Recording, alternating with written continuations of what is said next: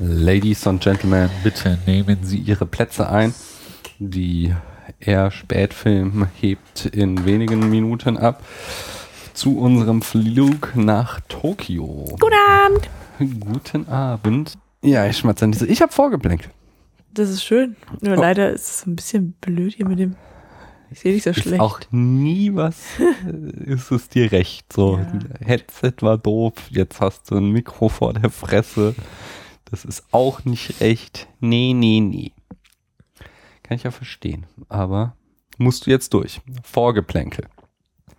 Und zwar, die Stadt Berlin will ja mal wieder eine Olympiade haben. Ehrlich. Ja, die will irgendwie, hast du mitgekriegt? Nicht 2025 oder so wollen sich für die Olympischen Spiele bewerben und haben, also der, ich habe es schon wieder vergessen, der Slogan lautet irgendwie, wir wollen die Spiele oder sowas. Irgend so ein eher Okay. minder äh, intelligenter Slogan haben sie Mhm. so.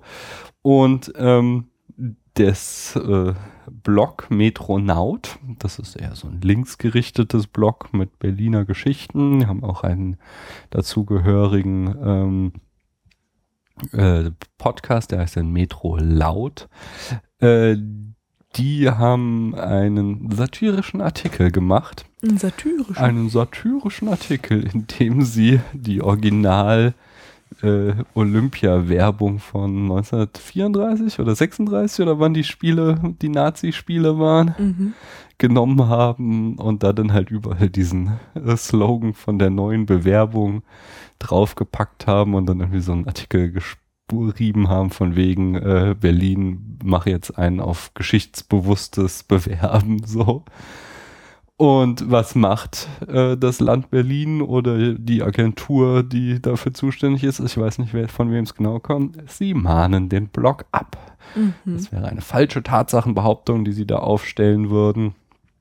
Und äh, sollten das Gefakes runternehmen und halt Strafzahlen, also Anwaltsgebühren muss sollst er dann zahlen. Das haben die zuerst auch äh, gemacht, aber dann haben sie sich anwaltlichen Rat geholt und haben es wieder rückgängig gemacht. Und ähm, naja, das, ich finde das halt beachtlich. Einerseits natürlich wegen Charlie Hebdo und äh, nach den Anschlägen schrie jeder, äh, auch die, vor allen Dingen am lautesten die Politik, ich bin Charlie und alle schrien, Satire darf alles und äh, Pressefreiheit ist total wichtig. Aber anscheinend geht diese Pressefreiheit und Satire darf alles der Presse, äh, der Politik immer nur genau so weit, wie der Islam kritisiert wird und nicht sie selbst. Weil Ja. wenn sowas dann kommt, dann schickt man lieber schnell einen Anwalt hin. Aber das andere, und das zeigt dann auch wieder, dass das Internet mitunter auch ein sehr schöner Ort ist, äh, war dann, dass äh, das Land Berlin natürlich dann sofort erstmal den Streisand-Effekt kennengelernt hat. Mhm. Den haben wir ja inzwischen auch schon mehrfach besprochen. ja, die ganze Welt berichtete natürlich dann darüber, Mhm. dass äh, das Land Berlin eine Webseite zensieren lässt, die äh, ja wegen ihrer Nazi-Vergangenheit, die auf die Nazi-Vergangenheit hin äh, ja hinweist. Das ging sogar halt bis zu Fox News und ABC News. Also das hat wirklich der komplette Globus mitbekommen Ja. dass sie so eine kleine, wirklich unbedeutende Webseite haben abmahnen lassen, nur weil sie es nicht ertragen konnte, dass jemand sich über ihre, oh, wie wertvolle Olympiabewerbung lustig macht. Hm. Ja, ja, das war mein Vorgeplänkel. Schau, schau. Aber ich habe hier noch Nachträge zu den letzten ähm, Folgen. Zuerst mal haben wir nämlich Feedback bekommen. Und zwar der erste ist von Mahmoud Mutmach, der uns ein schönes Bild gemalt hat. Äh, offensichtlich hat er sich sehr über unsere Mobster-Auslassung am Ende von der Pate gefreut und hat dort ein Gemälde zugemalt. Das findet ihr in den Kommentaren zur Pate-Folge. Da habe ich das reingepackt. Ja, das ist auf jeden Fall sehr cool. Vielen Dank, Mahmoud Mutmach. Ja, fand ich auch sehr cool. ich sehr drüber gefreut. Äh, dann muss ich eine äh, Richtigstellung machen. Mhm. Und zwar habe ich irgendwie, bin ich auch selbst drauf gekommen, als ich die Shownotes zur letzten Folge, dem Fragebogen gemacht habe. Und da behaupte ich so, Matrix war kein Erfolg im Kino. Mhm. Und während ich das dann so mein, äh, äh, quasi die Links in den Blog haue, überlege ich mir so, da kann irgendwas nicht stimmen, weil Hollywood lässt dich nicht zwei Fortsetzungen machen, wenn dein erster Film ein Flop war. Und deswegen habe ich das nochmal nachrecherchiert und ähm, die Geschichte geht anders und mhm. lustigerweise ist es quasi äh, in deiner Anekdote schon ähm, vertreten, nämlich ähm, Matrix war tatsächlich anfangs, lief der sehr verhalten an. Ich weiß nicht, ob die, habe ich jetzt so genau auch nicht nachgeguckt, ob die nur eine ähm, bescheidene Marketingkampagne hatten oder so. Ich weiß ja, dass sie das Budget unglaublich gesprengt haben. Vielleicht hatten dann mhm. sie deswegen nicht mehr viel Geld für Werbung oder so. Jedenfalls ähm, die ersten Wochen war der Film halt so richtig unterm Radar und keiner hatte den auf dem Schirm. Und dann ist der äh, durch Mund-zu-Mund-Propaganda halt groß geworden und du siehst mhm. halt, wenn du die Verkaufszahlen anguckst, wie der halt von Woche zu Woche mehr Zuschauer anzog und das wirklich so ein Film war, wie du es erzählst von deinen Freunden so, hier schau dir diesen Film an, der ist total krass und alle sind dann immer mehr reingeströmt. So.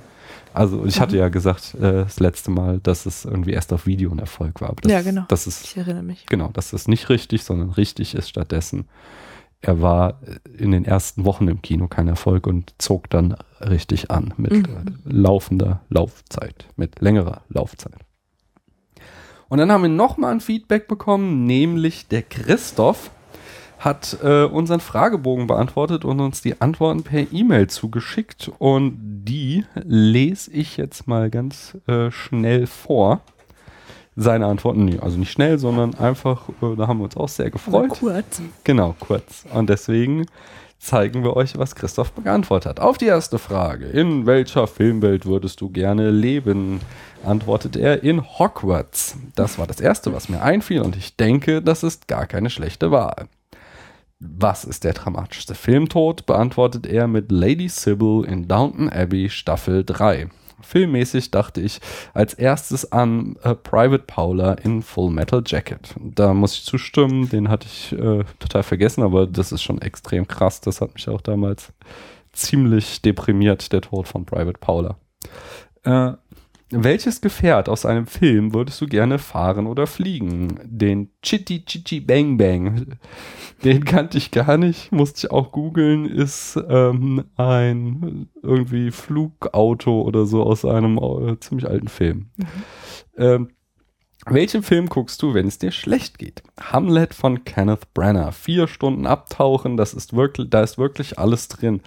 Äh, und man nimmt jedes Mal was mit wenn mir der Sinn nach äh, nicht ganz so viel Text steht, dann auch spiel mir das Lied vom Tod.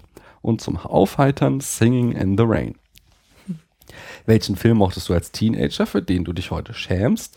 Vielleicht Zärtliche Chaoten 1 und 2 und die Police Academy Filme außer dem ersten. Der ist okay. Was ist dein Lieblingspodcast oder Blog und warum? Zeiglers wunderbare Welt des Fußballs. Das ist witzig, kompetent, aktuell und nur drei Minuten lang. Und wel über, welch, über die Existenz welches Fabelwesens würdest du dich am meisten freuen? Nessie. Dann lohnt sich die Reise ans Ende der Welt. Finde ich auch eine coole Antwort. Ja. Und die letzte Frage, nee, die vorletzte. Welche Erfindung oder Entdeckung würdest du gerne noch miterleben? Da lasse ich mich überraschen. Ach Quatsch, hm. das sind noch drei Fragen dann. Welche Verschwörungstheorie ist die absurdeste? Dieser ganze Illuminatenkomplex. Aber unterhaltsam ist es dann doch. Würdest du in der Matrix bleiben oder in die echte Welt gehen und warum? Mir gefällt's bis jetzt ganz gut hier in der Matrix. Ich bleibe hier. Und die letzte Frage dann, wie findest du eigentlich Kettenbriefe?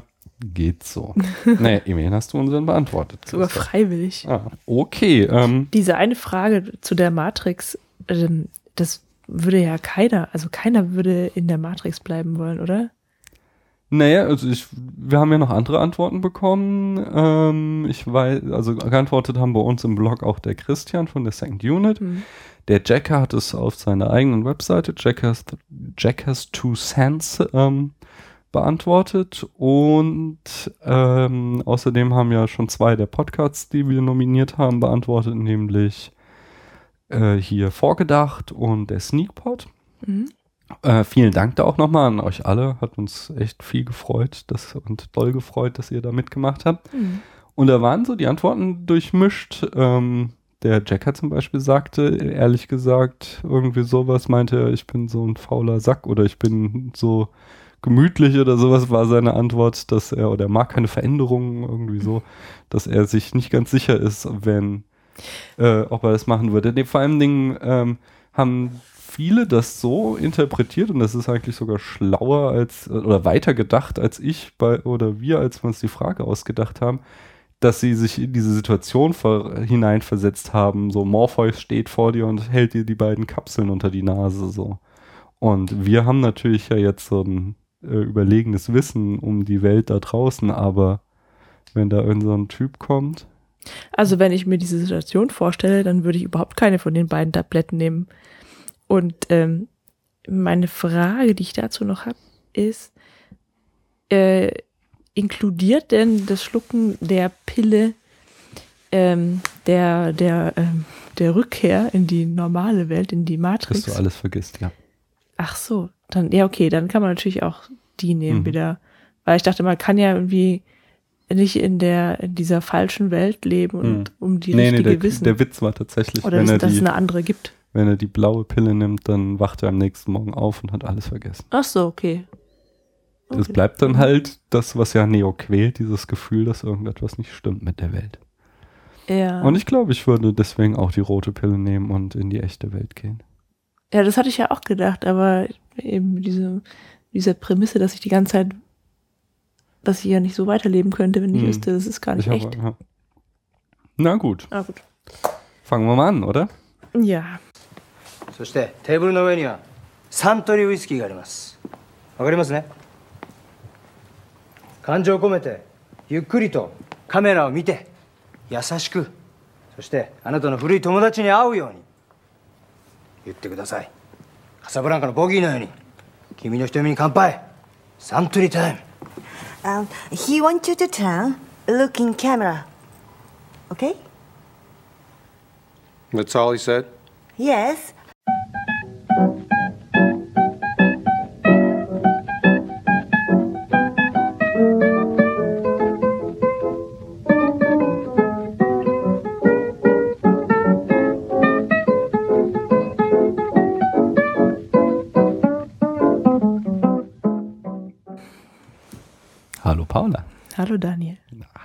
Liebe Zuhörerin Und hallo, liebe Zuhörer. Herzlich willkommen zum zur Spätfilm. neuesten Folge des Spätfilms. Ja. Genau. Welchen Film haben wir denn geguckt, Paula? Lost in Translation. Ah, und wie fandst du den so? Den fand ich sehr schön. Ah, das freut Das ist ja mich. auch unser Valentintag, äh, Valentinstags-Special. Das ist ein dreifaches, eigentlich sogar vielmehr auf ein vierfaches Special. Schon wieder. Wir haben irgendwie immer nur noch Wir Specials. sind so besonders, wir machen nur noch Specials. Das ist das Valentinstags-Special. Der Das kann man nicht Liebesfilm. aussprechen, ne? Valentinstags-Special. Valentine's Day Special. Mhm. Wahrscheinlich besser. Äh, es ist außerdem äh, der Film von einer Regisseurin, den wir gucken, in unserer Reihe weibliche Regisseure. Regisseurinnen. Die Quotenregisseurinnen. Ja, nee, es geht ja eben nicht, sondern es geht. Ist es Quote? Es geht ja darum, dass, äh, Ein bisschen schon, wenn du sagst, jede Zehnte. ja, mindestens. Wir können gerne mehr machen, nur es geht darum halt, dass es ja gute Regisseurinnen gibt, aber die durch dieses Macho-Business äh, immer wenig Beachtung kriegen. Äh, und das dritte ist das äh, Papa-Tochter-Special. Mhm. Also, wenn man jetzt mal den Fragebogen außer Acht lässt, haben wir ja da quasi erst den Film von dem Vater und jetzt den Film von der Tochter geguckt. Und äh, außerdem sind wir quasi noch in, hatte ich ja hier angekündigt, jetzt mal Lieblingsfilme von mir raushauen zu wollen. Und äh, da war der Pate der erste und das ist jetzt der zweite Streich. Nicht? Also damit habe ich auch schon gesagt, wie mir der Film gefallen hat. Ja, bräuchte ich gar nicht mehr fragen. Oh. Magst du den Film in fünf Sätzen zusammenfassen? Jetzt schon. Willst du sonst noch, soll ich, soll ich davor noch die Eckdaten bringen? Verdammt, darauf habe ich mich gar nicht vorbereitet. Naja, dann wird es ausnahmsweise mal ein bisschen komplizierter und unstrukturierter. ähm, die Handlung in fünf Sätzen, okay. Ähm, der ganze Film spielt in Japan, in Tokio, hauptsächlich in einem Hotel, Mhm. ähm, in dem eine junge Frau, eine New Yorkerin, die inzwischen mit ihrem Mann zusammen in LA wohnt, im oh Gott, ich habe irgendwie den Anfang des Satzes vergessen, in Ihre Tage frisst. ihre Tage fristet, genau, während ihr Mann, der ein äh, ziemlich engagierter Fotograf zu sein scheint, ähm, eben seiner Arbeit nachgeht. Mhm. Und sie trifft Bob Harris, einen amerikanischen Theaterschauspieler. Nee, er, ist, er, ist, nee er, ist, er, ist, er sagt es nur einmal, er könnte, äh, I could make a play, uh, but instead of that I'm making uh, commercials. Er ist, er ist eher so ein Action-Schauspieler, der eben nicht so, der eher so niveaulose Sachen gemacht hat. Das ist das, was man so mitbringt. Okay. Es ist sowas, äh, so, so, er scheint so eine Art Schauspieler vom Type eines Bruce Willis zu sein. Der offensichtlich Ach, auch, stimmt, die zwei Kerls in der Bar Genau. was. Mhm, genau, ja. der offensichtlich auch nicht mehr so super erfolgreich ist und, Der äh, ist jetzt in Japan und macht Werbung für einen Whisky, mhm. für eine Whisky-Sorte. Hm. So, die treffen also, da sie im gleichen Hotel logieren, aufeinander. Und ähm, im Laufe des Films entwickeln sie so eine ganz zarte Liebe. Ja, zarte Bande, sagen wir es mal so. Ähm, beide sind verheiratet, sie ist ziemlich jung, er auf jeden Fall zu alt für sie, Hm. wenn man das konservativ angeht. Ähm, Also er ist halt locker, äh, mehr als doppelt so alt wie sie. Er ist irgendwie in seiner Midlife-Crisis und sie ist 25. So. Mhm. Genau, und die beiden haben halt einfach Probleme mit ihrem Leben und kommen nicht mit sich selbst zurecht und ähm, treffen dann eben aufeinander und können sich freuen, dass sie ein, eine Art Seelenverwandten gefunden haben. Hm. Aber, ähm, ich sagte ja schon, das sind ganz zarte Bande. Es ist nicht so, dass sie irgendwie eine Affäre eingehen, sondern am Ende trennen sie sich sogar, ohne dass es zu größeren körperlichen Annäherungen gekommen ist. Es gibt da den einen Abschiedskuss dann. Genau. Das war's. Der Film stammte, wie ich schon sagte, von Sofia Coppola. Die hat noch nicht so sonderlich viel gemacht. Die lässt sich immer ziemlich viel Zeit.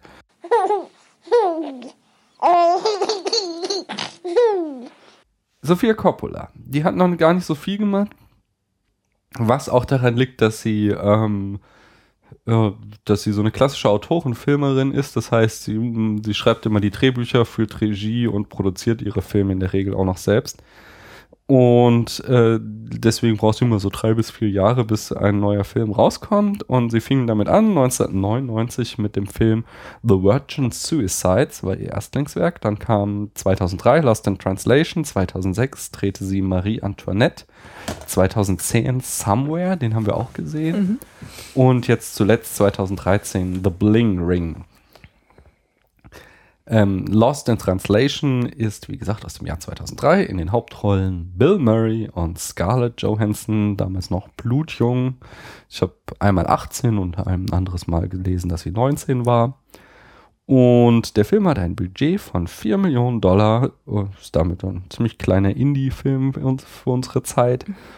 Und dieses Genre ist irgendwo zwischen Drama, Tragikomödie, Liebesfilm und wie ich schon sagte, Autorenfilm. Mhm. Ja, Ja, ich kann was über die Frau Coppola erzählen. das ist der Hammer. Ja. Dann erzähl mal. Also die Sophia Coppola ist 1971 auf die Welt gekommen, Mhm. als Tochter von Francis Ford Coppola und Eleanor Coppola. Mhm. Ja. Francis Ford Coppola hat irgendwas mit Filmen gemacht. Weiß nicht so genau. Und äh, die Mutter Eleanor, die war Künstlerin. Mhm. Außerdem hat Sophia Coppola ähm, mindestens einen Bruder. Also einer ist auch gestorben. Ähm, also sie ist die Schwester von Roman und Coppola Mhm. Und die Cousine von Nicolas Cage und von Jason Schwartzman. Mhm. Und Jason Schwartzman hat zusammen mit Kirsten Dunst die Hauptrolle in Marie Antoinette gespielt. Ach ja. Ja, ist ja irgendwie, das wird den Coppolas oft nachgesagt, dass die so ein kleines Familienbusiness das- machen. Ne? Das, ja, das finde ich so ziemlich, ziemlich interessant, dass die ganze Familie da immer zusammen huckt anscheinend. Mhm. Ähm, Die Karriere von Frau Coppola ist auch relativ interessant, denn sie hat es zuerst als Schauspielerin versucht, Mhm. wie wir ja schon wissen, im ersten Teil von der Pate als kleines Baby, das getauft wird. Da hat Mhm. sie einen Jungen gespielt, was sie ziemlich gut gemacht hat, wie Ja, ich finde. es ist wirklich die, ich glaube, es ist sogar ihre beste Karriereleistung.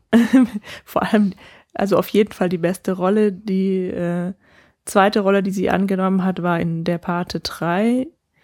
Ähm, Davor, da, da, davor hat sie noch mal, es gibt so einen Episodenfilm über New York, da Mhm. spielt sie als kleines Mädchen mit. Da hat äh, ihr Papa eine Episode gemacht und sie spielt da die Hauptrolle als Mädchen. Weiß okay, das habe ich gar nicht gelesen. Gut.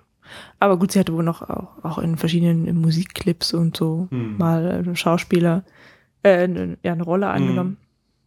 Aber genau diese Pate-Geschichte war halt äh, vor allem die als erwachsene Frau war ziemlich aufregend. Sie hat da die äh, die Rolle, die eigentlich Winona Ryder spielen sollte, angenommen, weil die Winona irgendwie krank war. Mhm.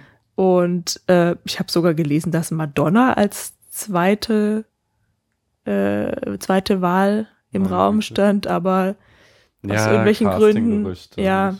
Also der, der Papa jedenfalls hat gemeint, sie sollte es besser machen. Ähm, also die Sophia.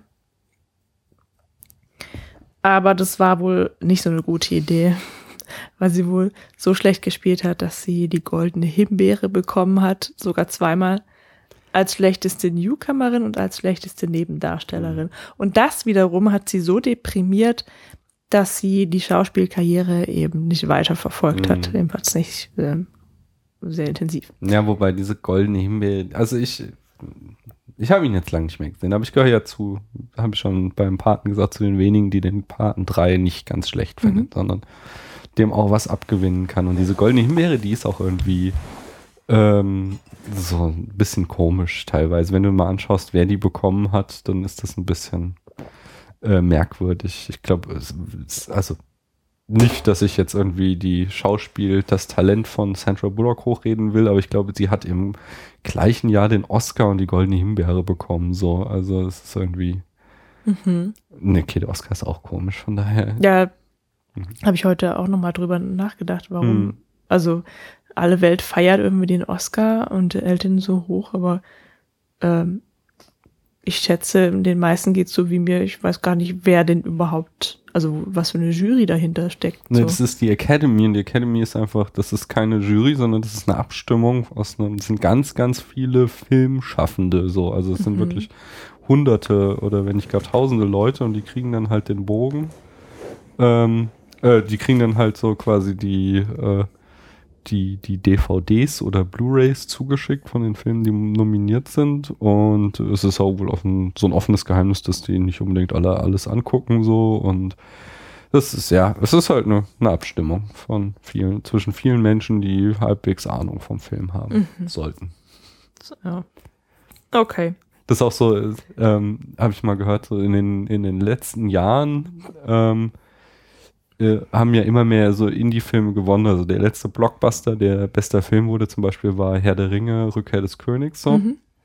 Und danach haben nur noch Indie-Filme gewonnen. Und da habe ich halt mal gehört, dass halt, äh, dass das damit zusammenhinge, dass halt jetzt so diese äh, New Hollywood-Generation alle in die Academy vorgerückt sind, so, so die ganzen Leute um Francis Ford Coppola, äh, Jack Nicholson und sowas, so, die halt früher selbst keine Chance auf den Oscar hatten, so, weil sie jungen Wilden waren und da die Etablierten die Oscars vergeben hatten. Ähm, okay, Coppola jetzt schon, aber äh, heutzutage sind halt die, die die Oscars vergeben und deswegen ist der Oscar wohl auch so ein bisschen moderner geworden in seiner Wahl, so. Mhm.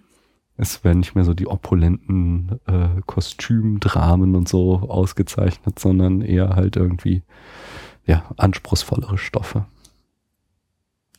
Cool. Ja, Mhm. nur, nur sowas, was ich gehört habe.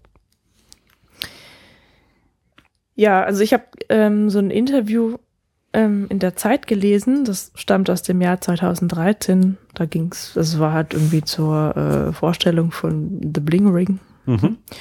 Und da sagt Sophia Coppola, dass sie bis dato den Paten Teil 3 noch nicht angeschaut hat. Oha. Weil es irgendwie sie wohl zu sehr deprimiert hat, Hm. diese ganze, äh, ja, die Schmach, die sie da eingeheimst hat, Hm. den Verriss. Mm. Gut, also da sie diese Film, Die hat halt auch wirklich, weißt du, das ist halt auch irgendwie nicht so die bedeutende Rolle, so, sondern so, ich weiß es. Sie stirbt halt. Mal gucken, vielleicht spielt sie den Tod irgendwie besonders schlecht, so, aber ansonsten hat sie, ist sie halt so die Tochter, weißt du? Mm, Es geht halt darum, dass dann am Ende so äh, der Sohn hat sich losgesagt, weil er sauer ist auf den Papa wegen der ganzen Scheiße, die er angestellt hat. Und dann ist so die Tochter die einzige Hoffnung, äh, die Familie fortleben zu lassen. so Und sie stirbt halt am Ende. Das ist die Tragik im dritten Teil, dass er halt selbst nicht ermordet wird, aber halt am Ende keine Familie mehr hat. Kay hat sich scheiden lassen so. Mhm. Und äh, das ja quasi da, also das ist ja quasi das große Thema, was sich durch alle drei Filme spannt, so dass er halt immer erfolgreicher wird, äh, geschäftlich, so auf der Mafia-Ebene, aber äh, halt immer mehr halt den Kontakt zu seiner eigenen Familie verliert. So. Und deswegen war das eigentlich für mich so ein logischer Schlusspunkt auch so, dass ein Kind will nichts mit ihm zu tun haben und das andere stirbt. So. Tja, darüber können wir vielleicht nochmal reden, wenn wir den Film gesehen haben. Ja, ja. Lass ich uns meine mal nur, ich zurückkommen. halt es nicht ganz nachvollziehen Lass uns über das so Coppola zurückkommen zu dem Film, den wir heute besprechen wollen. Mhm. Ich mache jetzt nochmal schnell ihre äh, vier weiteren Stationen Mhm. im Berufsleben. Und zwar hat sie dann, nachdem das mit der Schauspielerei nicht so toll war, ähm, erstmal Malerei und Fotografie studiert. Mhm. Danach in Japan ein Modeunternehmen gegründet. Das wird noch wichtig heute. Ja, ja, das Studium der Malerei und Fotografie auch. Aber Ja. ich denke, das ist immer wichtig bei ihr.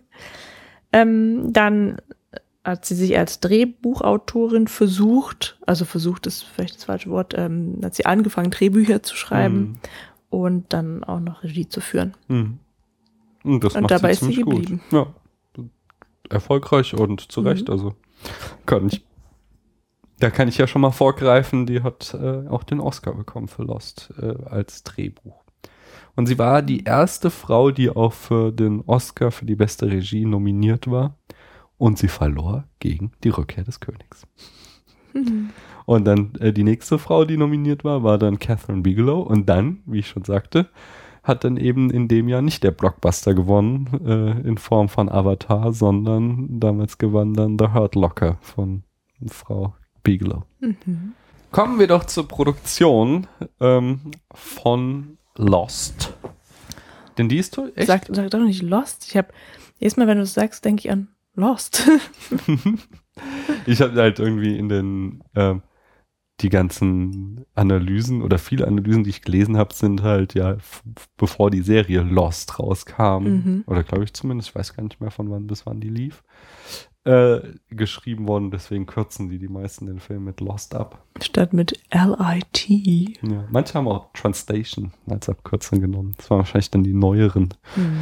die es nicht mit Lost verwechseln wollten. Ich sag mal Lit. Nee, ähm, Doch. Äh, ja, Lit. Äh, nee, was ich aber sagen wollte, war, dass es bei der Produktion durchaus den ein oder anderen lustigen Fakt gibt, besonders einen, der, es ist ein, eine wirklich nette Geschichte. Aber fange ich vorne an. Du sagtest schon, äh, Frau Coppola hatte in den 90ern äh, ein Modelabel in Tokio und deswegen hat sie da viel Zeit verbracht und eben das äh, Leben kennengelernt, äh, vor allem in diesem Hyatt Hotel, in dem der Film größtenteils spielt, äh, hat sie viel Zeit verbracht. Sie hat eben auch äh, gelernt, äh, wie es ist, einen permanenten Jetlag zu haben und deswegen an Schlaflosigkeit zu ähm, äh, le- äh, leiden. Und ihr Plan war also, einen Film über äh, Einsamkeit und Isolation in dieser, diesem so anderen Land zu schreiben und außerdem wollte sie gerne die Midlife Crisis mit der Orientierungskrise Anfang 20 in Verbindung setzen. Das war so ihr Plan.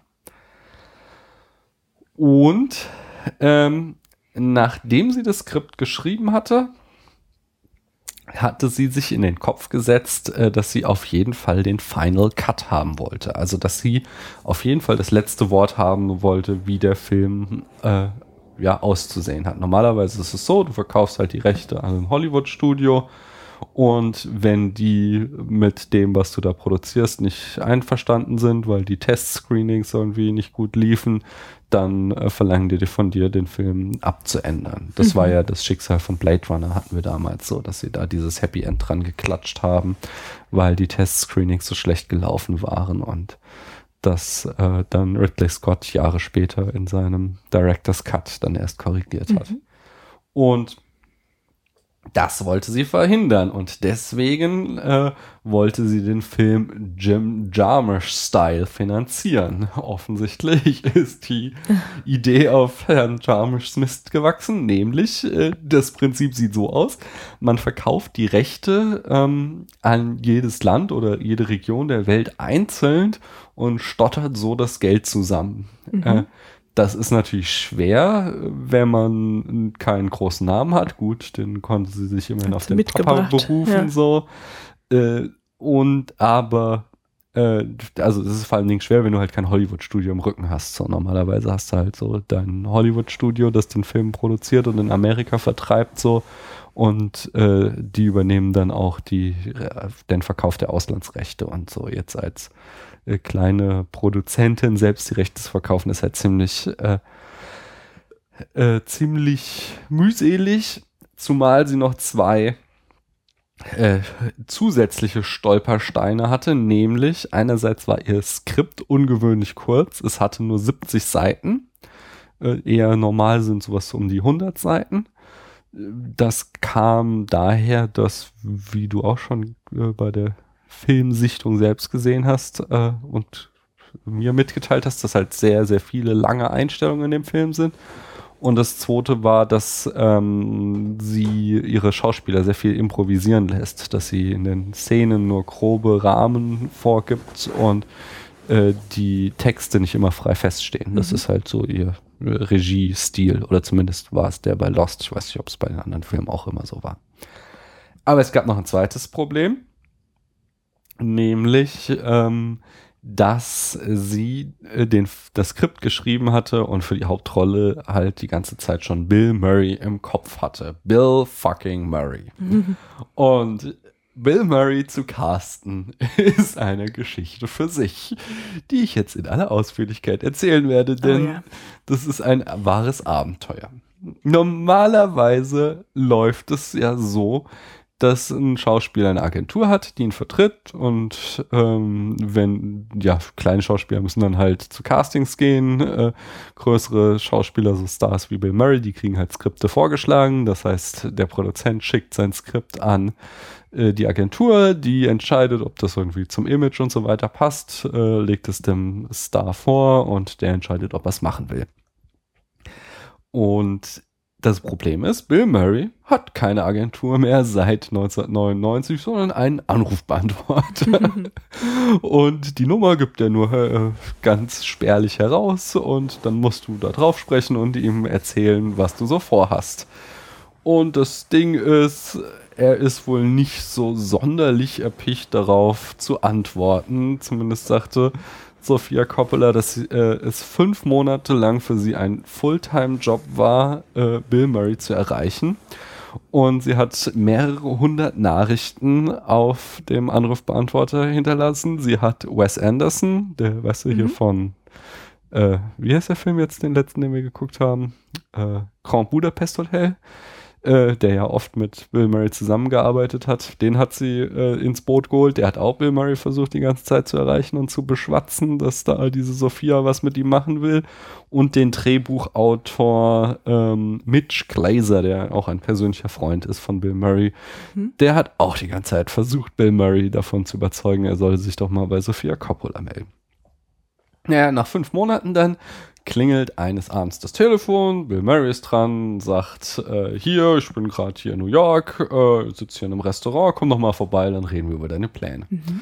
Sophia hat sich das nicht zweimal sagen lassen, ist hingewetzt in das Restaurant. Dann haben sie da den ganzen Abend gesessen, fünf Stunden lang diskutiert und am Ende der fünf Stunden ähm, hatte sie das Wort von Bill Murray, dass, obwohl sie ihm auch keine Kohle zahlen konnte, großartig, äh, dass er mitmacht bei dem Film. Das Problem war jetzt nur, dass er halt nie einen Vertrag unterschrieben hatte. Und sie musste jetzt die Rechte verkaufen äh, und konnte nur sagen, sie hat das Wort von Bill Murray, Mhm. äh, ohne dass er einen Vertrag unterschrieben hatte. Weil, wie gesagt, normalerweise würde dann der Vertrag an die Agentur gehen, die würde ihm vorlegen, aber bei ihm gab es halt wieder nur den Anrufbeantworter. Und Wes Anderson hat sie wohl die ganze Zeit beruhigt, meinte, wenn Bill sagt, er kommt, dann kommt er auch so. Aber im Endeffekt äh, sind sie nach Tokio geflogen, haben den ganzen Dreh vorbereitet und hatten keine Ahnung, ob Bill Murray wirklich kommt, weil alles, was sie hatte, war halt seine Zusage bei diesem einen Abendessen. Und aber tatsächlich am ersten Drehtag steht Bill fucking Murray auf dem Plan und dreht den Film mit ihr. erstmal ein Stein vom Herzen Aber hallo. gefallen von der Größe des Mount Everest. Ja, es ist, also ich finde die Geschichte einfach super. Und also das gibt es auch irgendwie mehrfach, dass verschiedene Regisseure berichten darüber, wie sie versucht haben, Bill Murray zu casten und es lief immer ähnlich ab. ist schon irgendwie so, macht so ein bisschen was auch zu seinem Image. Dieses, Ja. ähm, ja, ist alles, alles nicht so streng. Willst du gelten, mach dich selten. Dann sagtest du ja eben auch schon, dass sie Fotografie studiert hat und ähm, das hat sie auch für den Film eingesetzt. Nämlich hat sie äh, ist sie zuerst durch Tokio gelaufen und hat lauter Fotos gemacht von äh, schönen Orten, wie sie fand.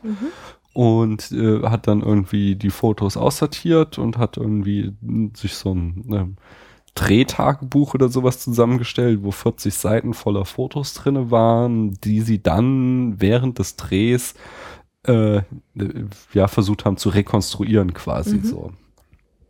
Äh, sie haben sich beim Dreh äh, sehr am Dogma-Stil orientiert. Das heißt, Dogma war ja diese Filmbewegung der 90er Jahre, äh, die so zurück zu den Wurzeln wollten. Sie haben hier äh, überwiegend Handkamera benutzt, ähm, Originalton und beispielsweise auch sehr empfindliches Filmmaterial, so dass sie weitgehend auf zusätzliche Beleuchtung ähm, verzichten konnten und beispielsweise diese Clubszene, da sind die einfach in den Club reinmarschiert, ohne irgendwie, dass das äh, Statisten sind oder so, die da gecastet wurden, sondern das ist quasi eine richtige Party da und die haben einfach zwischendrin da gestanden und gefilmt.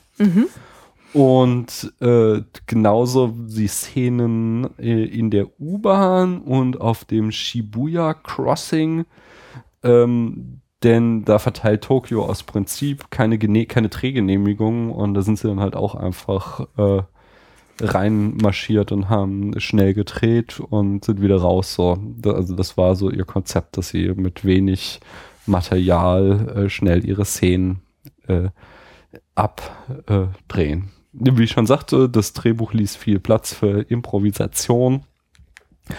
Das bedeutet zum Beispiel auch, dass der berühmte Abschiedskuss mit den geflüsterten Worten von Bill Murray äh, nicht im Drehbuch stand, sondern auch eine spontane Idee war von Bill Murray.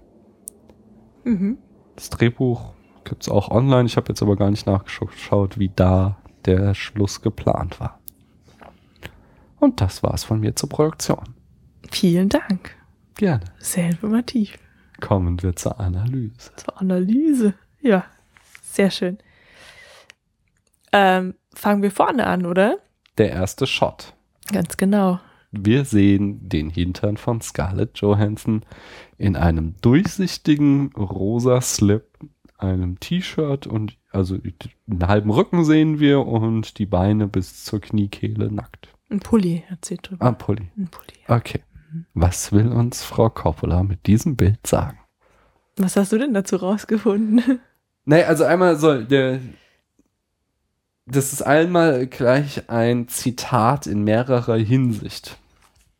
Äh, und zwar hat sie sich, da ist auch wieder Thema Fotografie, ähm, an den Fotografien von John Cassier oder so, ich weiß nicht genau, wie man den ausspricht, Das orientiert. Hätte ich auch Cassier gesagt. Ähm, der halt irgendwie, ich habe es auch mal bei der Google Bildersuche, also der fotografiert wohl ziemlich häufig Unterleibe von Frauen. ah, nee, Äh, der das sind malt. kei- nee, das der sind keine malt. Fotografien, Malt, ja. äh, Der malt. Äh, aber ähm, da steckt halt noch mehr drin und zwar ist der ganze Film äh, vollgepackt mit Referenzen an den Film In the Mood of Love. Und äh, in eben jenen gibt es eine kurze Einstellung, äh, wo die weibliche Hauptrolle genauso auf dem Bett liegt, außer dass sie bekleidet ist. Aber auch genau so, Mhm. man sieht nur den Rücken bis zur Kniekehle quasi. Ähm, und das dritte, was drin steckt, ist halt, dass es, äh, den habe ich nie gesehen, kann ich nicht bestätigen, aber es muss wohl in The Virgin Suicides eine Szene geben, wo dieser rosa Slip irgendwie eine zentrale Rolle spielt. Irgendwas mit einem Jungen, der sich äh, das vorstellt, dass ein Mädchen diesen rosa Slip trägt oder so. Und äh, deswegen trägt dann auch Scarlett Johansson den. Kennst Aber- du eigentlich auch jemanden, der jemanden kennt, der mal mit einer in der Klasse war, die Rosa Schlüpfer hieß? Nee. Ich hatte nur mal jemanden beim Anhalten mitgenommen, der, äh, also der hieß nicht so, aber der hatte sich im Telefonbuch als Axel Schweiß eintragen lassen. Okay. Das habe Nee, ich das sogar mal so- nachgeguckt, das Mhm. stimmte. Also es gab zumindest im Telefonbuch einen Axel Schweiß. Nee, das ist irgendwie so, ein- so ein Running Gag, dass jeder jemanden kennt, der jemanden kennt. Der rosa Schlüpfer. Der rosa Schlüpfer, außer dir. Du kennst niemanden, na gut. Ich kenne jemanden. Den man kennt. Genau. Ja, ja. Aber was ich noch sagen wollte, Mhm. das, darüber hinaus hat der Shot halt auch noch eine, ähm, eine semantische Funktion. Nämlich er soll den Ton für den Film setzen. In Form, dass er ähm, Erotik andeutet. Eben, Mhm. also es ist ja einfach so, also Scarlett Johansson ist halt nicht nackt, sondern sie hat halt eine Unterhose an, die halt durchscheinend ist so. Und somit hast du halt so quasi die o Erotik direkt unter der Oberfläche. Mhm. Und das ist ja quasi so das Leitthema, dass ja im ganzen Film quasi nichts passiert. Es kommt ja nie zur wirklichen äh, Liebe zwischen den beiden. Aber sie wird halt die ganze Zeit angedeutet. So. Ja. Also die, Also sie sie ist zum Greifen nicht, ne? nah, Ja. aber sie wird halt nicht vollzogen. Und Mhm, so, Okay. das ist, glaube ich, dann noch die Bedeutung halt dieses Bildes. Mhm. Ja, das ist Weil das ist ja Erklärung. einfach einfach losgelöst so. Wir Mhm. kriegen halt, wir kriegen diesen Hintern gezeigt. Ähm, dann kommt eine Schwarzblende und dann fängt die Geschichte mit Bill Murray an so. Mhm. Und in dem Moment weißt du ja auch noch gar nicht, dass es sich da um äh, Scarlett Johansson dreht. Und ihr Hinterteil. Mhm. Ja, nee, das, ähm, das ist eine schöne Erklärung, weil ich hatte nämlich genau so gedacht, dass wir halt in der ersten Szene so ein, das ist, ich finde die Szene halt sehr erotisch einfach, ja. Das, Mhm. Also diese, ähm, und das, also genau, du, du schaltest den Fernseher ein und dann siehst du erstmal den Hintern und dann Mhm. fragst du dich, wieso geht der Film eigentlich nicht so weiter? Also ich Mhm. finde in der, diese, äh, der, diese erst, das erste Bild verspricht doch irgendwie was anderes oder, Ja. ja. Also in, zum Beispiel Also- bei TV-Tropes hatte ich gelesen, das sei ein Fanservice an die Fans von Scarlett Johansson, aber das Mhm. ist komplett unglaubwürdig, weil die weil da noch nicht. Genau, sie ist Mhm. halt heute ein Superstar, aber damals war sie es halt noch nicht so. Mhm. Es ist, äh, Das ist ja total bescheuert. das Also, ist, das ist äh, glaube ich, einfach. mhm. Naja, ja, also ich hatte gelesen, nach Mustern suchendes Gehirn. dass die Frau Coppola eigentlich ähm, bei jedem Film erstmal eine Collage anfertigt. Also dass sie Mhm. durch, dass sie so fixiert ist auf ihre Fotografie und Malerei, Mhm. ähm, dass sie einen Film hauptsächlich auf Bildern halt basieren lässt und spielen lässt und dann eben so, wie sie sich das vorstellt, dann irgendwie alles zusammenbastelt, das ihrem Filmteam zeigt und denen sagt hier so, wie diese Collage soll Mhm. eigentlich der Film dann nachher aussehen. Mhm. Und ähm, ja, genau, dann dieses Bild von John Cassier. Äh, ja, das hattest du selbst schon angedeutet, eigentlich hat der ausschließlich solche oder Bilder dieser Art gemalt. Mhm. Ähm, Und die müssen wohl, da habe ich nicht drauf geachtet, aber anscheinend hängen die wohl da in diesem Hyatt Hotel. ja, ich habe es auch nicht gesehen, aber das habe ich auch gelesen, dass das Bild Jutta, wenn man das dann auch so ausspricht zu Deutsch, Mhm. ähm, darauf soll es sich wohl beziehen. Warum Mhm. jetzt gerade das, weiß ich nicht. Äh, eben auch in dem Bild von Charlottes Zimmer, äh, Charlottes Hotelzimmer hängen Ach so. soll. Und was halt auch echt krass ist irgendwie, die sind da halt überlebensgroß.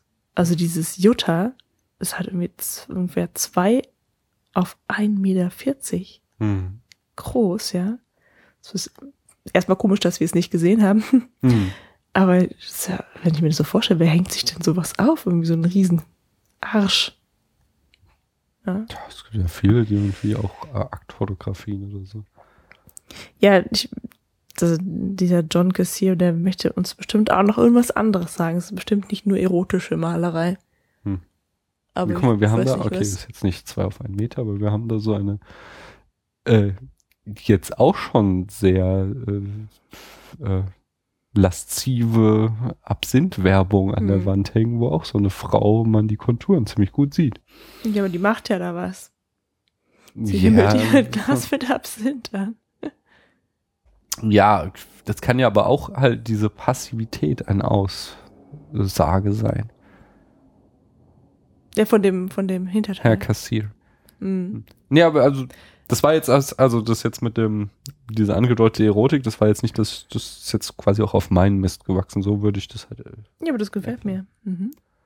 Ja, ähm, Was? nee, ich Ach möchte noch mehr dazu sagen. Ja. Und zwar, ähm, das, das hattest du auch schon, hattest du das gesagt? Oder habe ich nur gedacht, dass du das sagen möchtest? So, diese, ähm, diese zarten Töne von der Kleidung, ja, du hast so Hm. dieses, äh, dieses Hauch zarte Pink Mhm. und dann noch der Pulli ist irgendwie so türkis und ganz helles Türkis auch.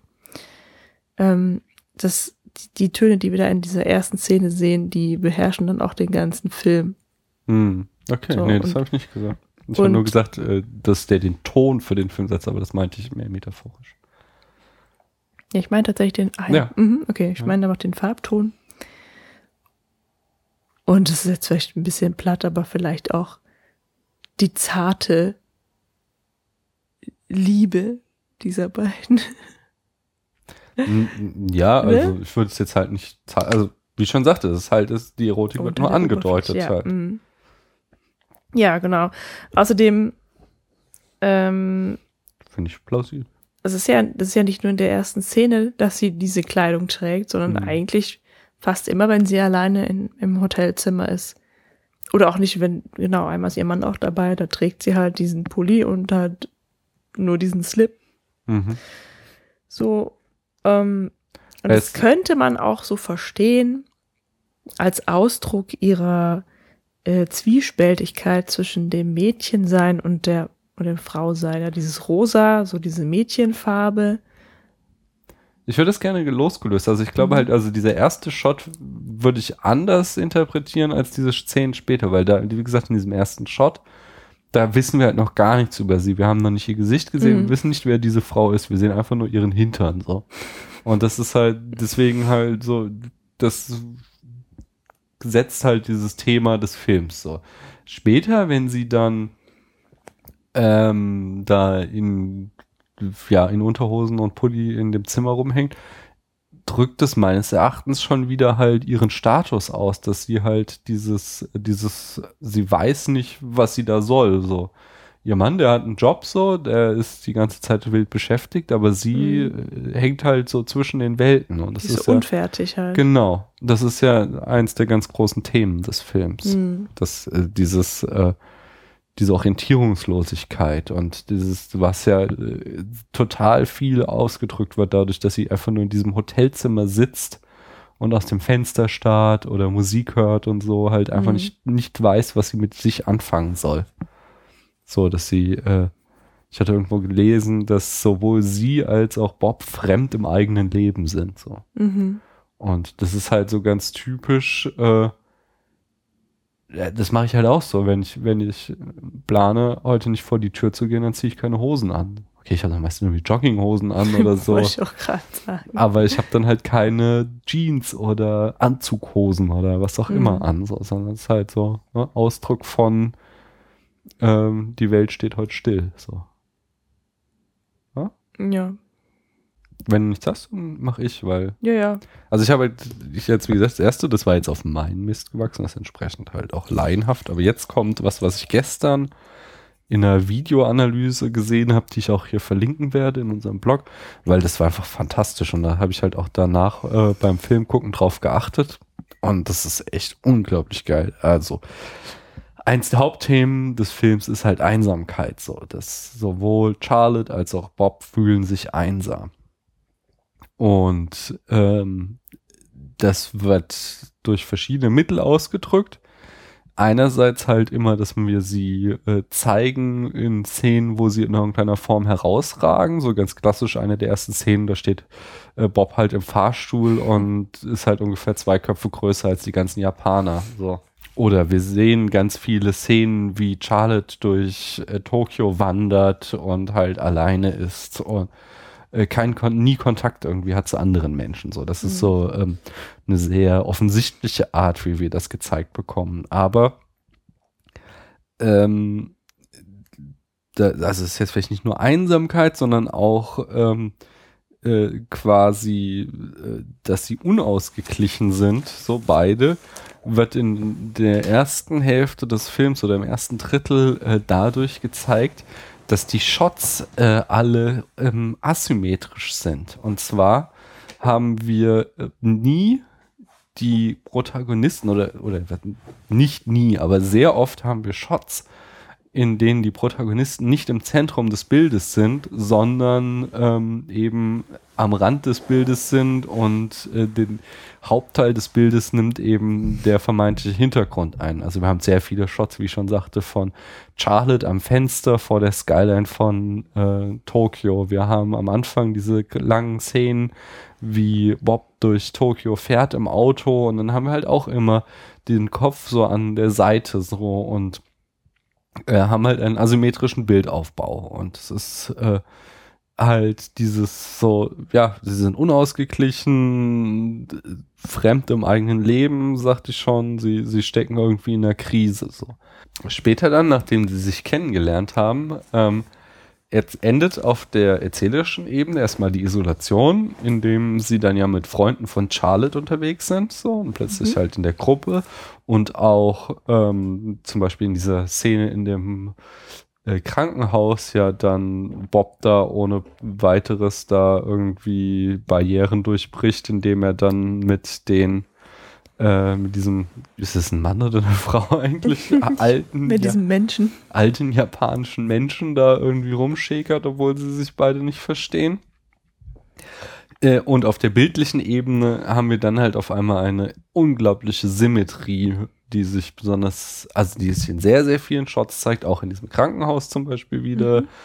Ähm, und äh, aber auch äh, die zwei am symmetrischsten aufgebauten Shots sind einmal äh, kurz nach dieser äh, Karaoke-Szene, wo sie da auf dem Flur sitzen so und sie sitzen halt quasi so nebeneinander, Köpfe gegeneinander gelehnt vor so einem Bild, ähm, Bild mit halt irgendwie geometrischen Linien und Na, das ist so eine komische Tapete, die aussieht wie, glaube, Zebrastreifen. Mhm. Aber, aber es ist halt total symmetrisch. Es läuft halt so auf sie zu, so Mhm. es ist ein komplett, sie sind im Zentrum des Bildes. Und das zweite ist dann, am nächsten Morgen geht irgendwie Bob dann äh, golfen so und dann haben wir diesen Shot mit dem äh, Fujiyama im Hintergrund, links und rechts äh, Nadelbäume und Mhm. er steht zwar nicht ganz in der Mitte, aber so das komplette Bild ist halt wieder sehr symmetrisch. Und ähm, wir sagten ja schon so, am Ende trennen sie sich so, ohne dass was passiert ist.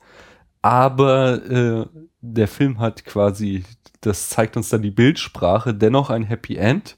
Nämlich als dann Bob am Ende wieder rausfährt im Auto aus Tokio, sitzt er dann halt nicht mehr in einem Winkel und wir haben diese überwältigende äh, bildschirmfüllende Stadtpanorama, sondern dann ist er, sitzt er zwar alleine im Auto, aber er ist das Zentrum des Bildes. Das heißt, halt, äh, er ist glücklich, obwohl er hier jetzt nichts mit Charlotte machen kann oder nichts angefangen hat Mhm. und sie zurücklässt. So, er hat quasi seinen Frieden gefunden. So, es war ein schönes Erlebnis für ihn. Das zeigt uns so die, zeigen uns so die letzten Shots.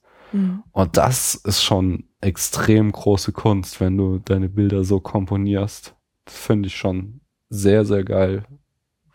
Das ist schon so, äh, so äh, David Fincher-Niveau, der macht das auch. Das weiß ich, dass der Mhm. auch äh, jeden Shot so durchkomponiert und dafür hätte sie meines Erachtens auch den Oscar verdient. Gut, die wollten Herr der Ringe auszeichnen für das Projekt einfach so, aber das ist schon. Ja. Kommen wir später noch zu, aber noch viel skandalöser ist ja, dass Bill Murray den Oscar nicht bekommen hat.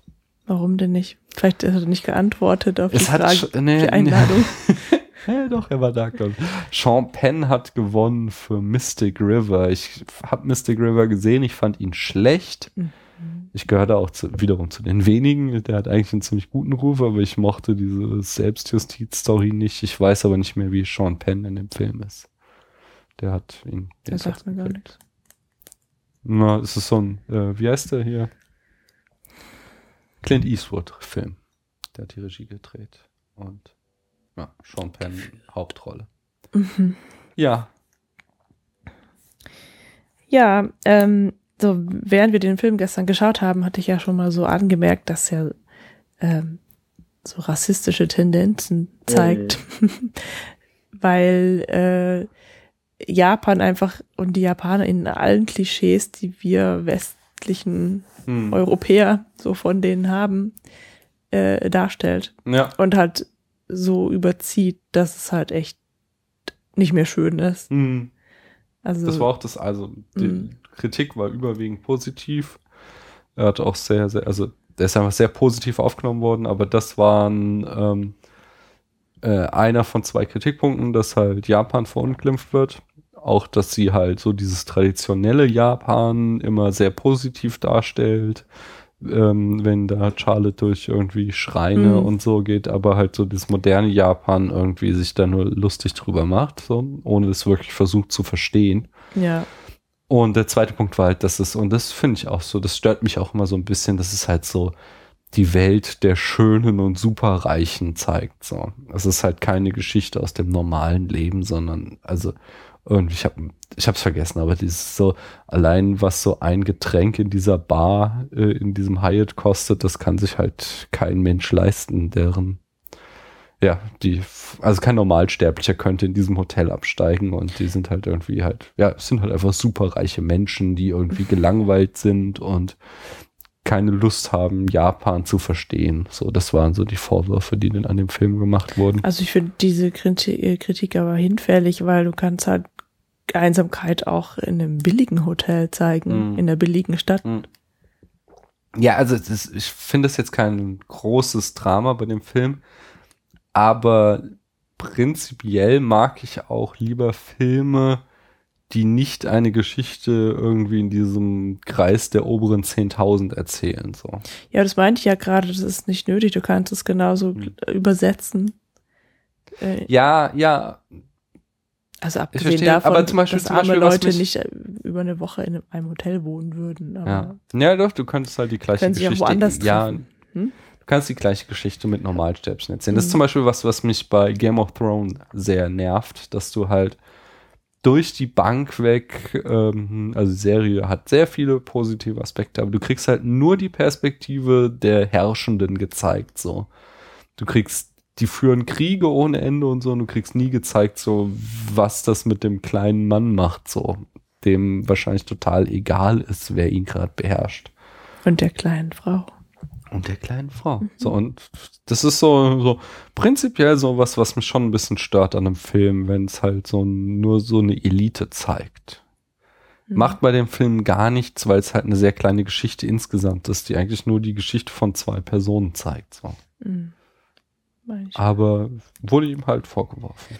Ja, und was diese ähm, Japan-Überzogenheit oder Mhm. Karikatur angeht. Ähm, das war mir halt selbst aufgefallen. Und du sagtest eben Mhm. ja da auch schon, dass es irgendwie ähm, an, für andere Grund zur Kritik ist. Mhm. Aber ich habe so mal so ein bisschen drüber nachgedacht. Ähm, die Frau Coppola war ja nun mal selber auch schon in Japan. Da hatte ich ja schon gesagt, dass sie da Mhm. ihr Modeunternehmen gegründet hat. Ähm, okay, das hat jetzt gerade, das hat gerade gar nichts damit zu tun. Ähm, nee, was ich mir noch überlegt habe, dass man das, dieses, ähm, die Art von Japan und den Japaner, von Japan und den Japanern, mein Gott, plus diese, dieses, diese Verständnislosigkeit, die sich durch den ganzen Film zieht, auch als Metapher sehen kann. Mhm. Nämlich als Metapher nochmal für die sind wir- Einsamkeit. Ja, nee, vor allem Dingen sind wir dann, kommen Weil wir auch hast- jetzt mal zum Titel halt, Lost in Translation. Ja, aber du hast da Charlotte und Bob, die halt nur Englisch und kein Japanisch sprechen und die Mhm. bewegen sich durch Japan. Mhm. Also der Bob hat ja sogar diesen, diesen Job Mhm. und muss bei einem Fotografen, äh, ach nee, das erste ist ja sogar so ein kleiner Clip auch, den er drehen muss. Genau, Werbespot Ähm, so. Äh, und alles wird ihm immer auf, auf Japanisch erklärt, was er tun soll. Und er hat dann so eine kleine Übersetzerin, Mhm. die halt den ganzen Wust von Ansprachen des Regisseurs immer nur in einem kurzen Satz übersetzt. Ja. So. Aber wie gesagt, es zieht sich durch den ganzen Film, da sogar ins Krankenhaus rein, ähm, wo Ah. die Ärzte nicht verstehen. Und ähm, genau, das, das sind halt Charlotte und Bob in einer Welt, die nur aus Fremden besteht, Mhm. die sie nicht verstehen und die sie nicht verstehen. Also Mhm. die beiden verstehen die anderen nicht und die Mhm. anderen verstehen die beiden nicht. Aber Ja. Bob und Charlotte verstehen sich. Ähm, dazu kommt, was jetzt auch so ein kleines bisschen hat nochmal gegen diesen Rassismus oder was spricht, ist, dass auch die ähm, äh, anderen Amerikaner und Europäer, wenn es denn welche sind, die in dem Film vorkommen, halt auch nicht gut wegkommen. Mhm. Du hast diese, diesen übertreten, was heißt die Schauspielerin, glaube ich, ne? Mhm. Ähm, Der Mann von Charlotte ist jetzt auch nicht Genau, der Fotograf, der ist, der ist irgendwie total, der ist irgendwie ziemlich verrückt und, und, und ignorant halt auch. Er scheint sich nicht wirklich zu, für Charlotte zu interessieren. So. genau, und, und kriecht halt wohl irgendwie seinen Stars in den Arsch so. Dann Mhm. hast du eben diese junge Schauspielerin, die die einfach nur total dämlich und ähm, nervtötend laut und hyperaktiv ist so. Mhm. Ja, also die, wie gesagt, die kommen halt alle auch nicht gut weg und ähm, stößen bei Bob und Charlotte auf Unverständnis. Mhm. Wir wollten nochmal zurück zum Titel. Also Lost Mhm. in Translation, das hatten wir noch gar nicht gesagt. Das, äh, ja, die wortliche Übersetzung, die ähm, trifft es halt eigentlich ziemlich gut. Etwas, was in der Übersetzung verloren geht. Mhm. Ähm, äh, klassisch ist halt einfach diese unübersetzbaren Wörter oder unübersetzbar in dem Sinne, dass nicht jede Konnotation mitgetragen wird. So. Also, Mhm. Berühmt ist ja zum Beispiel immer das deutsche Zeitgeist oder das deutsche Angst, wobei ich immer das Gefühl habe, dass im Englischen das mehr aufgeladen ist als im Deutschen. Mhm. Äh, aber halt Zeitgeist trifft ziemlich. Es gibt halt kein Wort im Englischen, was Zeitgeist entspricht. Das ist witzig, So. dass du gerade dieses Wort zum Beispiel nimmst, weil ich auch gelesen habe, dass sie Sophia Coppola als irgendwie, ah, jetzt habe ich vergessen, Master of the Zeitgeist Hm. oder so. Ja, genannt das war, die benutzen das halt, weil, weil es halt eben keine Entsprechung gibt. So. Und ich äh, werde auch so einen Artikel verlinken mit lauter äh, Wörtern, äh, die halt lost in translation sind. So äh, einfach, äh, also ja, es, es bedeutet halt äh, einmal buchstäblich etwas, was bei der Übersetzung verloren geht, was halt dann in dem Film metaphorisch ausgedrückt wird durch diese Videoclip-Szene. So der Regisseur redet immer minutenlang auf Japanisch. Und Die Übersetzerin sagt dann, äh, gucken Sie von rechts in die Kamera Mhm. und sagen Sie, it's Suntory Time, so. Mhm.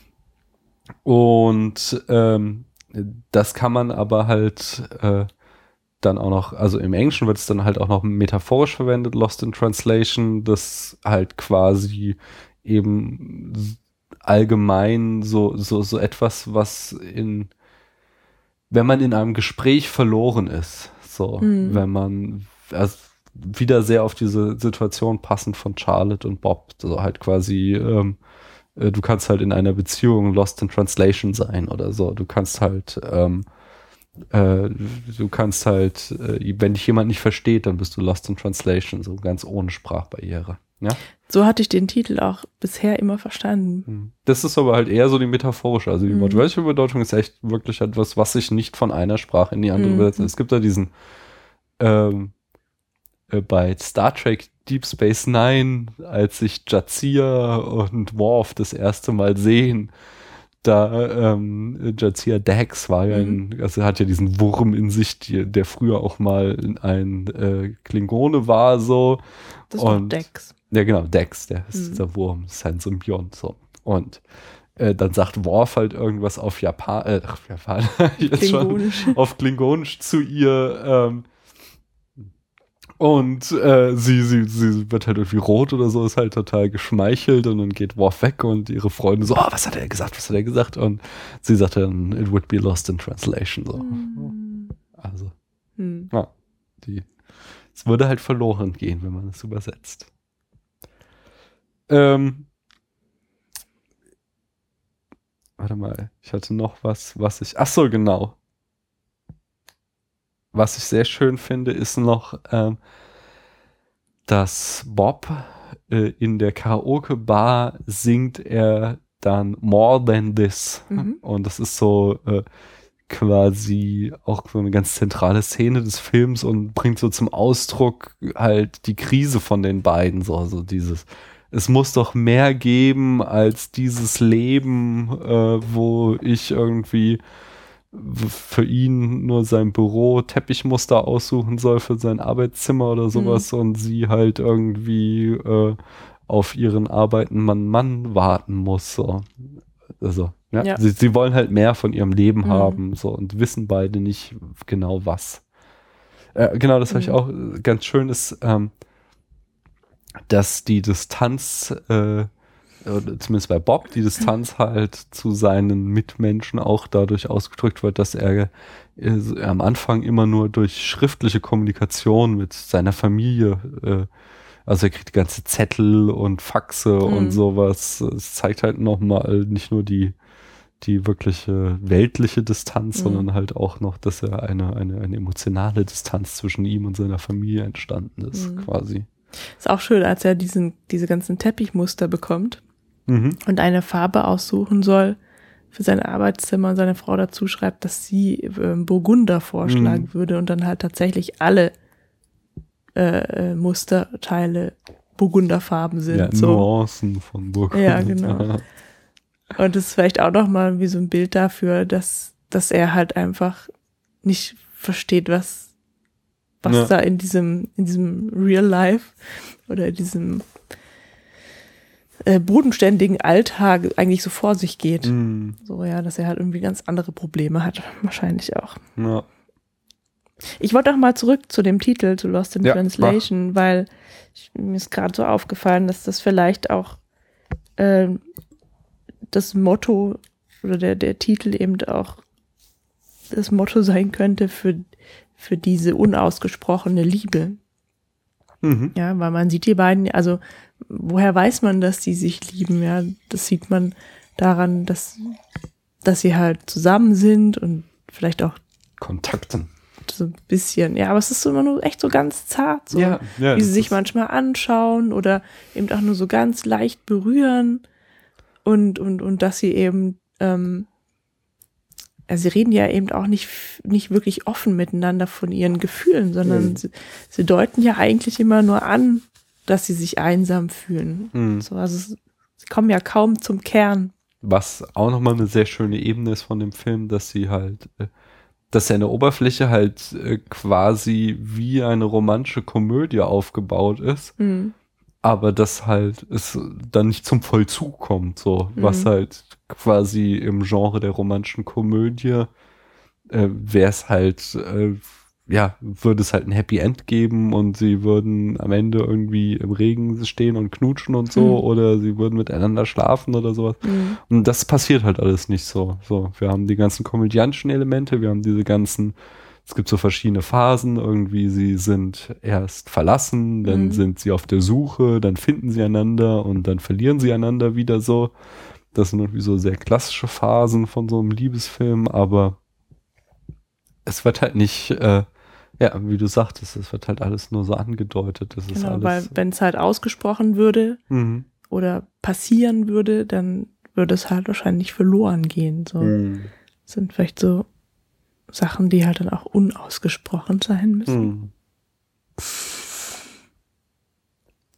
Schön. Mhm. Sehr schön, um einen tollen Übergang zu finden, ist auch das Flüstern am Ende.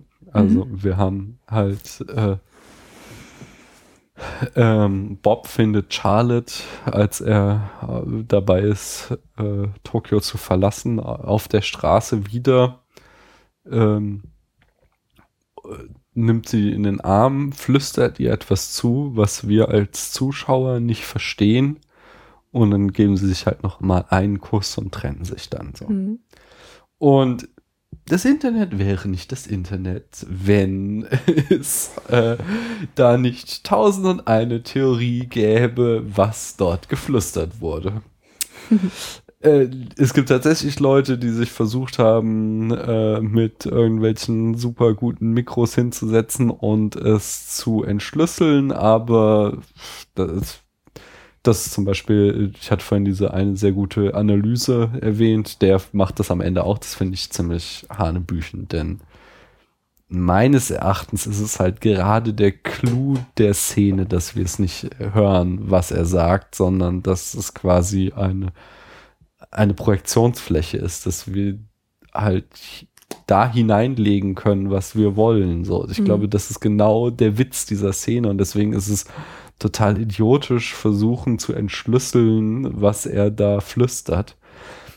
Dennoch, wie gesagt, wurde Mhm. es getan. Es gibt da einmal ähm, die Second Unit Traumverschwörung, dass Leute behaupten, also es ist so unwahrscheinlich, dass der mitten in Tokio die Frau einfach auf der Straße trifft. Hm, Das hat er sich auch. alles eingebildet. So, Mhm. die sehen sich zuletzt mal in dem Hotel und der fährt zum Flughafen, der hat sich das eingebildet. Die zweitlustigste Theorie ist, dass es sich um eine Zeitreise handelt. Wie könnte es auch anders sein? Bill Murray ist nämlich eigentlich ähm, Charlotte Johansons Ehemann, der aus der Zukunft zurückgereist ist, um ihr jetzt zu sagen, dass sie äh, ihn nicht aufgeben soll, Mhm. weil er sich vielleicht blöd verhält, so, aber äh, eigentlich liebt er sie ja doch. Das finde ich gut. Total logisch, oder?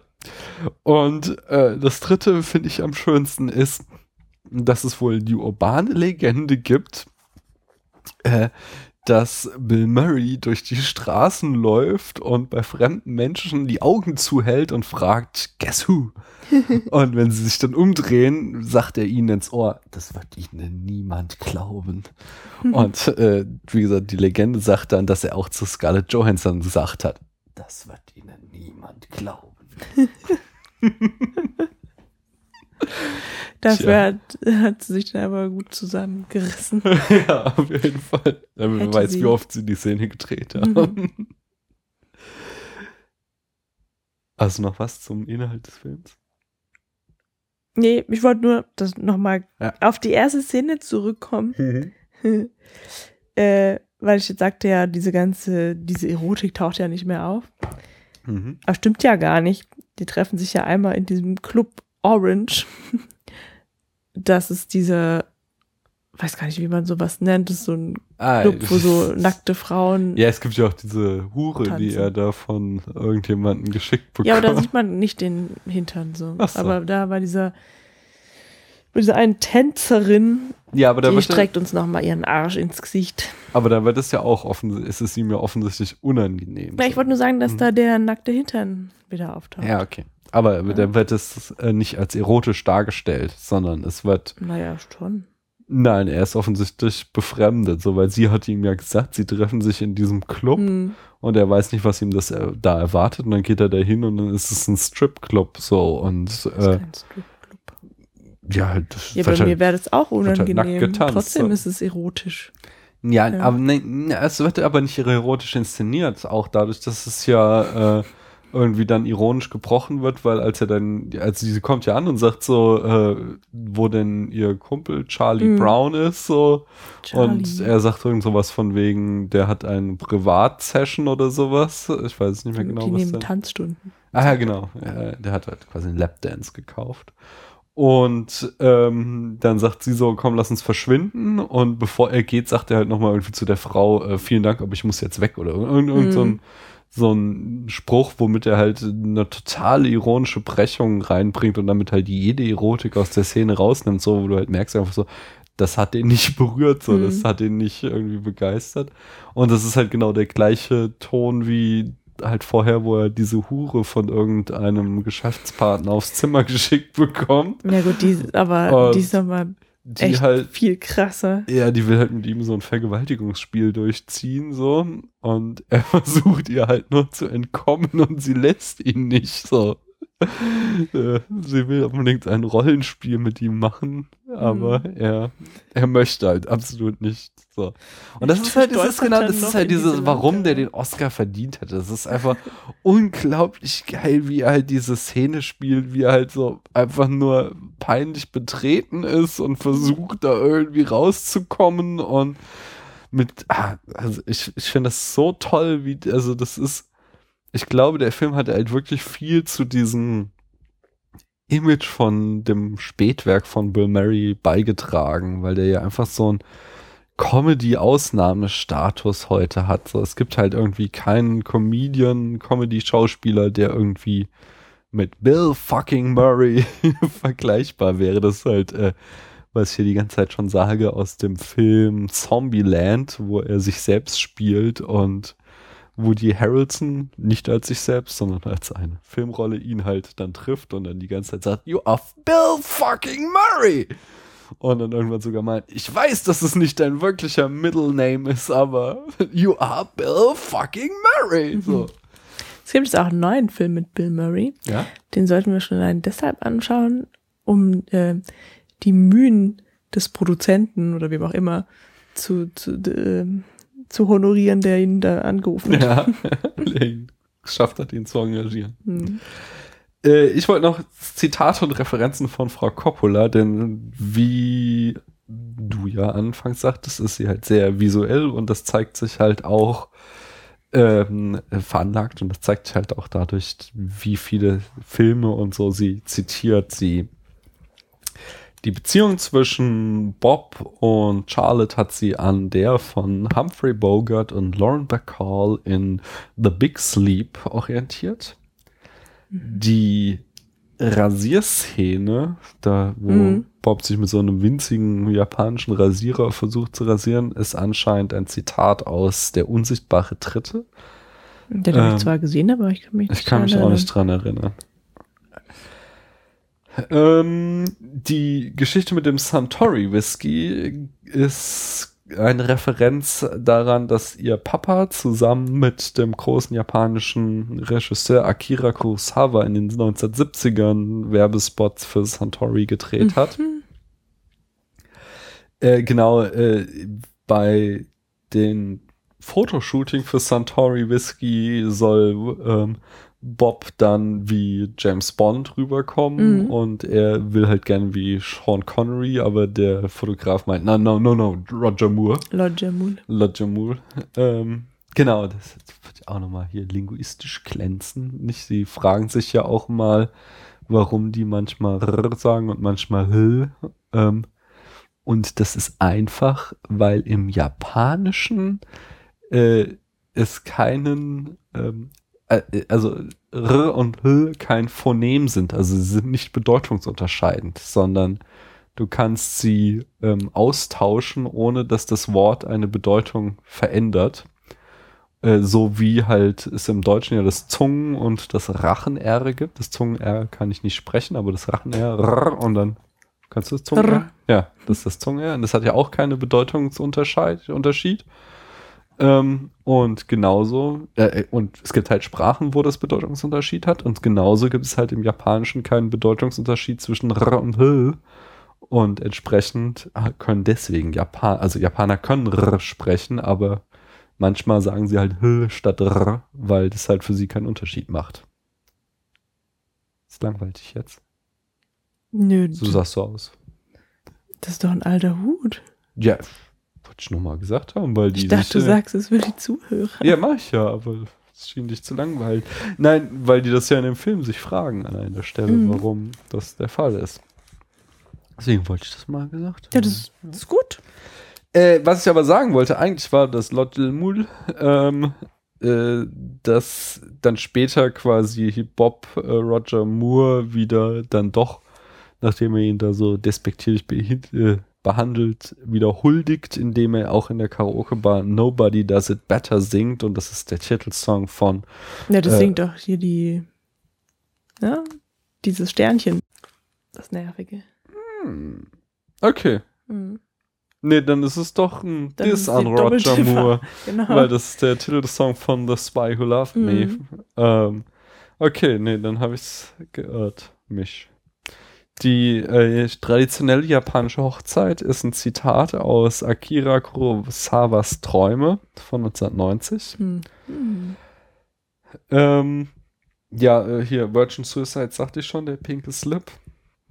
Und äh, In the Mood of Love aus dem Jahr 2000 wird mehrfach zitiert. Einmal auch die Opening, Credit, äh, Opening Scene, ähm, aber auch das Ende äh, mit, wie sie sich verabschieden, ist auch äh, ja ein Zitat Mhm. oder, oder zumindest sehr referenziert das einfach.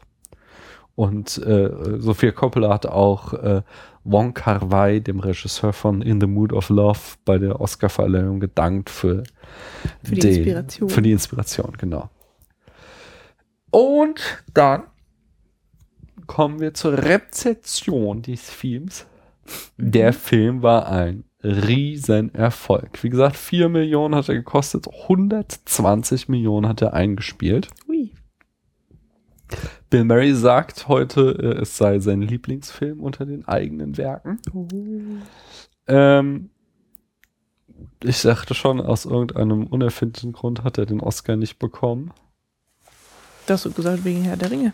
Ja, nee, nee, deswegen hat der Film den, aber warum Bill Murray den nicht so. bekommen hat, das, das kann niemand verstehen, glaube ich. Ähm, ja, er hat halt, wie ich auch schon sagte, eigentlich äh, überwiegend positive Kritiken, bis auf dieses, dass das Japan, Japan-Bild nicht so geil ist. Ähm, und ähm, in der, genau, in der Bar von dem, in der New York Bar, das ist diese Bar da im, hast du nicht gesehen, wie viel ein Stock von dem Hyatt Hotel, Park Hyatt Hotel, wo der Film größtenteils spielt und auch viele Szenen in der Bar spielt, gibt es heute einen Drink, der nennt sich LIT, ein Cocktail, äh, der eben, ja, den Film referenziert. Außerdem hat der Film auch schon erwähnt, den Oscar für das beste Drehbuch gewonnen. Er hat den Golden Globe für den besten Film, das beste Drehbuch und den besten Darsteller, Bill Murray, gewonnen. Er hat den British Academy Film Award für den besten Darsteller, die beste Darstellerin und den besten Schnitt bekommen, sowie das Prädikat besonders wertvoll. und naja, Zitate und Referenzen, da gibt es äh, in der IMDb werden sehr viele ähm, Titelreferenzen aufgelistet, wobei das halt Blödsinn ist, so, weil Lost in Translation ist halt, wie gesagt, ein Sprichwort oder eine Redewendung im Englischen. Deswegen kannst du nicht sagen, dass es, eine, Mhm. dass es diesen Film unbedingt referenziert, wenn in irgendeiner Serie oder in irgendwo der Satz Lost in Translation fällt, so. Äh, was, und das ist ein bisschen merkwürdig und da, wie genau das zusammenhängt, vielleicht ist es nur Zufall, aber vielleicht hat da irgendjemand den anderen referenziert und zwar gibt es hier in Lost in Translation äh, einen Japaner, der wird Charlie Brown genannt, Mhm. weil du sagtest auch so, der sieht tatsächlich ein bisschen aus wie Charlie Brown. Und das gleiche passiert in Kill Bill 1, dass ein Japaner äh, Charlie Brown genannt wird, nämlich der Besitzer von der von dem Restaurant, in dem dann dieses äh, der Endkampf stattfindet.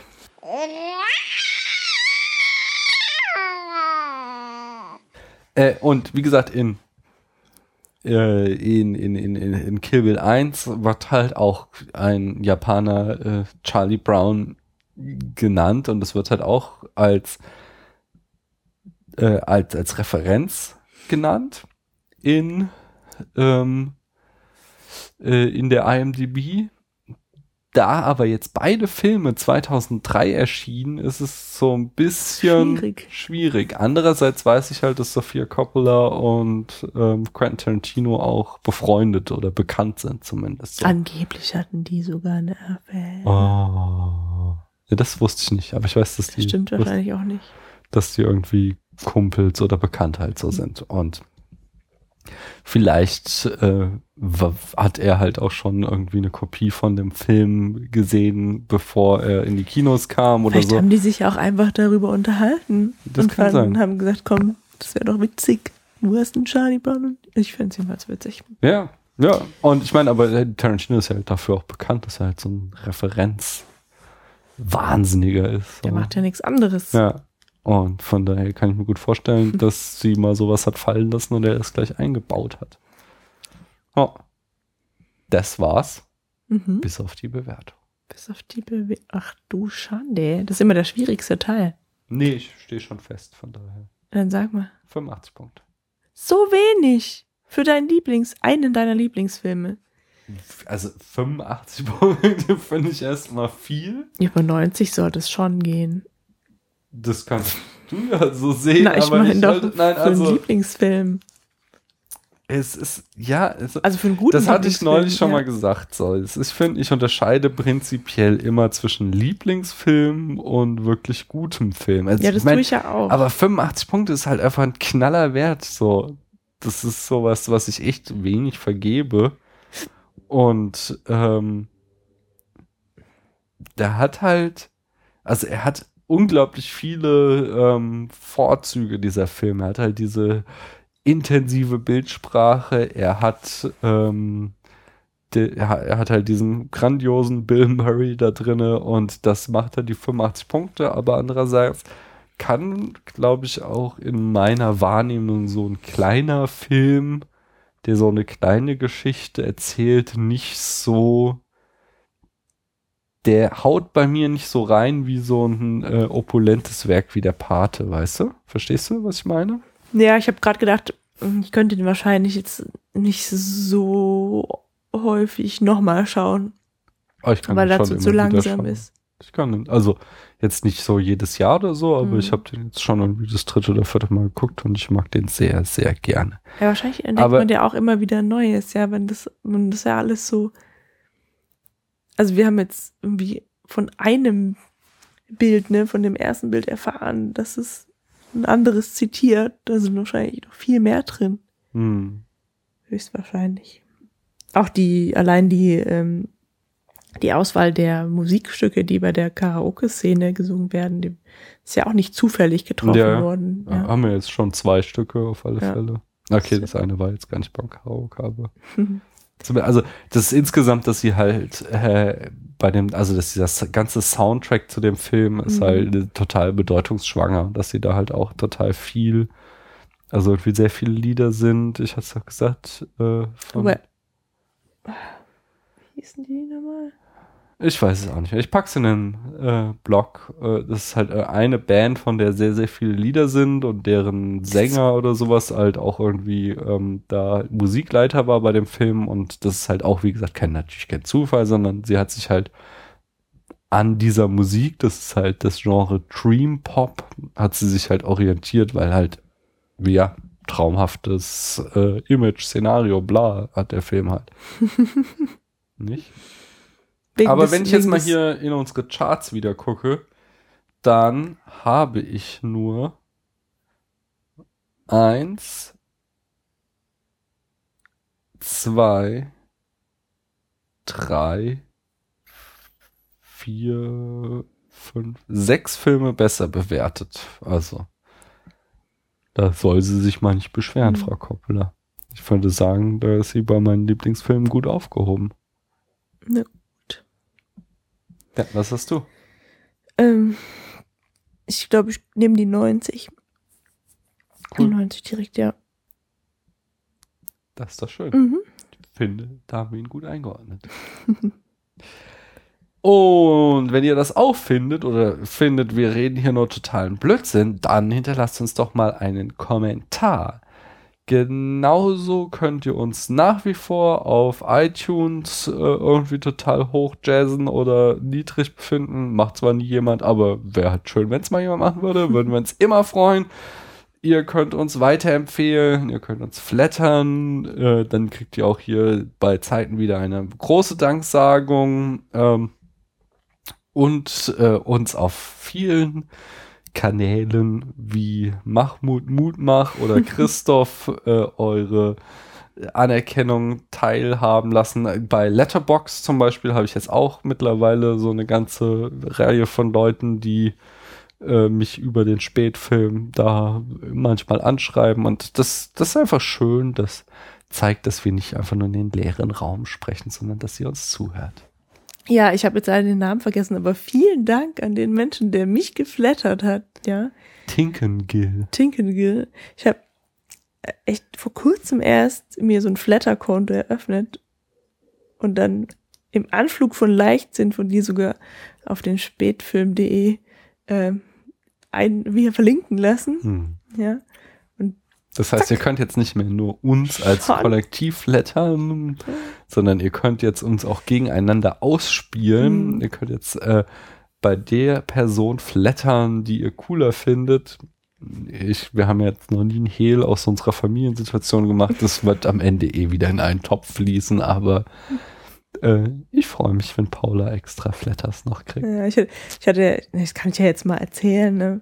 ich wollte es ja erst gar nicht und dann habe ich mir halt überlegt, naja, ähm, wenn es die Möglichkeit gibt, mich oder Daniel irgendwie zu loben, Mhm. ja, dann kann der Daniel ja mal sehen, dass, dass er die ganze Sache trägt und äh, ungleich wichtiger ist für den Spätfilm. Oder Ja, ich, ich, oder ich kriege einen wahnsinnigen Schub für mein Selbstbewusstsein. Deswegen kann ich so oder so nur davon profitieren. Ich bin ja eher so äh, der Handwerker, der hier so Texte liest und Sachen vorbereitet. Und du bist Nee, das nee. Genie. Außerdem, ich glaube ja, dass Tinkengill sich verklickt hat einfach. Hm, Glaube ich nicht. Ja, weil ich wollte doch neulich, wollte ich dich flattern und habe auf dieses F gedrückt und war dann plötzlich bei Facebook, ja. Kann ich ist grün. Das Facebook ist dunkelblau. Nee, hellblau. Nee, das ist Twitter. Siehst du? Rot ist Google Plus. Plus, ja. Und ich glaube, also wir haben noch äh, Pinterest, obwohl, das muss ich eigentlich mal raushauen, weil wer ist schon bei Pinterest? Das ist so dunkelrot. Okay.